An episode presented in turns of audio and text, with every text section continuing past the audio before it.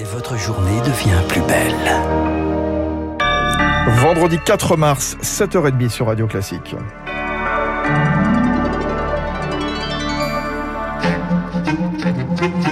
La matinale de Radio Classique avec Fabrice Lundy.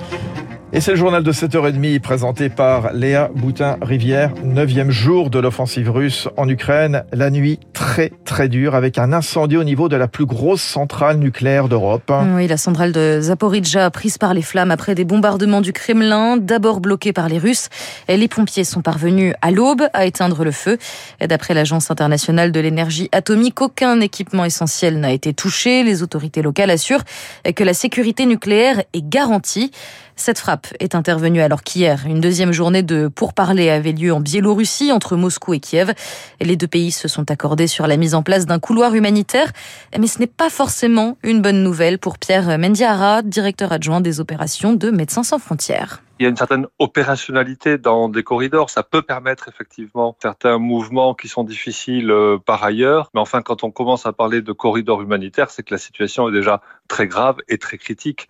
Ici, on parle de corridors humanitaires pour que les civils puissent sortir, mais qu'est-ce que ça veut dire exactement? Ça veut dire qu'une fois qu'il sera sorti, ce sera la guerre totale. Et puis de toute façon, euh, tous les civils ne sortent pas. Vous n'avez jamais une population entière qui quitte une grande ville ou un, pays comme l'Ukraine. Et par conséquent, euh, ça laisse malheureusement présager euh, d'une situation encore pire à l'avenir. Effectivement, les combats se sont encore intensifiés hier, Léa. À Tchernigiv, dans le nord-est, 33 personnes sont mortes dans des frappes, de lourds bombardements à Kharkiv aussi. La capitale, Kiev, elle, n'est pas encore tombée. La situation continue de pousser des dizaines de milliers de personnes sur les routes, un million de réfugiés en une semaine d'après l'ONU. Hier, les États-Unis et l'Union européenne ont décidé de leur accorder une protection temporaire pour un an renouvelable. Pour l'instant, les Ukrainiens arrivant en France sont essentiellement des personnes qui rejoignent leur famille déjà installées sur place. Hier, un car a ainsi déposé à Marseille neuf réfugiés ukrainiens et Julie Gasco y était. Sur le quai de la gare routière, les larmes coulant sur les joues, il y a Victoria, 48 ans, et aussi sa fille, Anna, 28 ans. Elle attend le car qui doit lui ramener sa cousine et son petit bébé de 18 mois. Nous sommes euh, très contents parce qu'elle venir ici. C'est la chance et elle très contente pour venir ici. Anna et sa mère sont hébergées depuis plus de deux ans par Emmaüs à Marseille. Alors c'est tout naturellement que l'association s'est mobilisée. Sarah Boissy, co-responsable de la communauté Emmaüs Pointe Rouge. Pour le moment, on a installé un petit lit sur place avec un lit pour le bébé aussi. Après, je pense que c'est mélangé aussi avec de la peur et de l'inquiétude parce que bah, forcément leur pays est en guerre. Elles ont encore de la famille qui est présente sur place.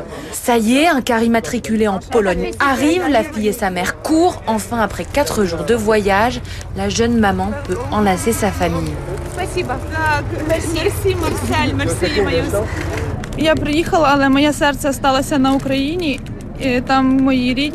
Elle vient ici, les cœurs pour elle restent là-bas. Le reste de sa famille est encore à Nikolaïev, à côté de Kherson, déjà tombée sous l'armée russe. Elle espère qu'elle pourra rapidement retourner dans son pays. Des plans qui risquent d'être contrariés par l'attitude toujours aussi martiale du Kremlin. Hier, Vladimir Poutine a réitéré sa volonté de combattre les néo-nazis ukrainiens et sa conviction que les peuples d'Ukraine et de Russie ne font qu'un. 7h34 et c'est dans ce contexte hautement agité qu'Emmanuel Macron officialisait hier soir sa candidature à la présidentielle. Ce n'était plus un secret pour personne, ne restait qu'à savoir quand. Eh bien hier, dans une lettre aux Français adressée à la presse régionale, le président l'a annoncé, il se porte candidat pour offrir une réponse française et européenne aux défis du siècle. Dans une campagne chamboulée, le président candidat joue la carte de l'expérience, de la suprématie institutionnelle. Mais le politologue Benjamin Morel prévient, cette stratégie, eh bien, elle est à double tranchant il y a cette idée d'incarnation de l'unité de la nation qui fonctionne plutôt bien en période de crise. Donc évidemment, c'est justement apparaître comme étant au-dessus du panier de crabe, ce qui est une façon de réduire ses adversaires qui, au bout du compte, n'apparaissent même pas dignes de débattre avec euh, le président de la République. Un président de la République qui serait élu par défaut aurait du mal à justifier ses réformes par une onction démocratique. Si vous n'avez pas réellement d'élection donnant lieu à un débat démocratique, eh bien évidemment, pour l'opposition, ce sera plus facile de s'opposer et pour l'opinion, eh bien ça risque d'être ressenti un peu comme une trahison et donc de favoriser des mobilisations. Situation. Propos recueillis par Victoire Fort. Et puis les Verts se seraient sûrement passés de cette esclandre. Sandrine Rousseau a été exclue hier de l'équipe de campagne de Yannick Jadot après des propos très critiques parus dans la presse. Propos que la principale intéressée dément. 38 jours donc avant la présidentielle. Léa, attention, dernier délai pour s'inscrire sur les listes. Après ce soir, il sera trop tard. Pensez donc à vérifier que vous avez réalisé les démarches sur le site www.service-public.fr, particulièrement si vous avez déménagé récemment. Et la France compte 7 millions de mal inscrits, un quart du corps électoral. Ce sera au cœur du journal imprévisible d'Augustin Lefebvre tout à l'heure à 8h10 sur Radio Classique. Yvan Colonna, toujours entre la vie et la mort le parquet national antiterroriste ouvre une enquête. Il était toujours dans le, dans le coma hier après avoir été attaqué par un co-détenu, euh, un homme radicalisé, qui a dit avoir agi en raison de propos euh, blasphématoires, a-t-il dit, euh, qu'Ivan Colonna aurait, aurait prononcé au sujet de Mahomet. C'était à la prison d'Arles. Le, le co-détenu qui a agressé Ivan Colonna est en garde à vue. Et puis hier en Corse, la situation était très tendue. Des acteurs de la société civile ont dénoncé un état assassin car les deux hommes étaient sans surveillance.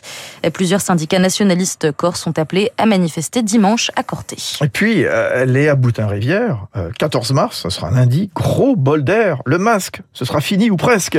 Oui, seule exception, les transports. Annoncé hier du Premier ministre Jean Castex. Surtout, surtout, le pass vaccinal va être suspendu dans tous les lieux où il s'applique actuellement. Décision justifiée par des chiffres de contamination en baisse, mais 50 000 cas par jour sont encore enregistrés. 2300 patients restent en soins critiques. Alors Jérôme Marty, le président de l'Union syndicale pour une médecine libre, s'inquiète de ces mesures. On a toujours pour autant entre 150 euh, et 300 morts par jour, ce qui reste quand même très important. On a toujours des gosses hospitalisés. Et puis surtout, surtout, on a 300 000 immunodéprimés euh, qu'on traite par le dédain le plus total, quoi. Et alors que ces gens-là sont, euh, pour le coup, confinés depuis plus de deux ans et sans solution. Donc euh, oui, on lève le masque dans les lieux clos, mais on sait que cette, euh, cette maladie est une maladie des lieux clos. Et pour autant, on n'a pas mis réellement en œuvre, c'est-à-dire une politique de la qualité de l'air intérieur qui pourrait permettre de sursoir au port du masque à l'intérieur. Or, c'est pas le cas dans beaucoup d'endroits. Voilà le docteur Jérôme Marty au micro de Rémi Pfister. ce sera donc le 14 mars, le lundi, dans une grosse semaine maintenant. Léa Boutin-Rivière pour les infos toutes les, euh, toutes les heures. Rendez-vous tout à l'heure à 8h30. 8h, ce sera Lucille Bréau qui reviendra évidemment pour vous donner les dernières informations sur euh, l'offensive russe en Ukraine avec les dernières infos sur eh bien cette centrale nucléaire qui a été bombardée cette nuit, la plus grosse centrale nucléaire d'Europe.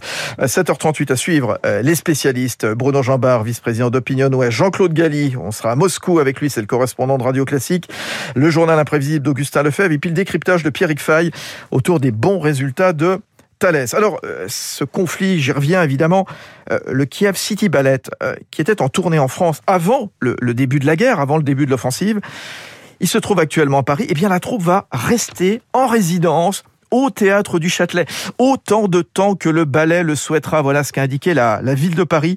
Le Kiev City Ballet est en tournée pour des représentations de Casse-Noisette de Tchaïkovski, dont voici un extrait.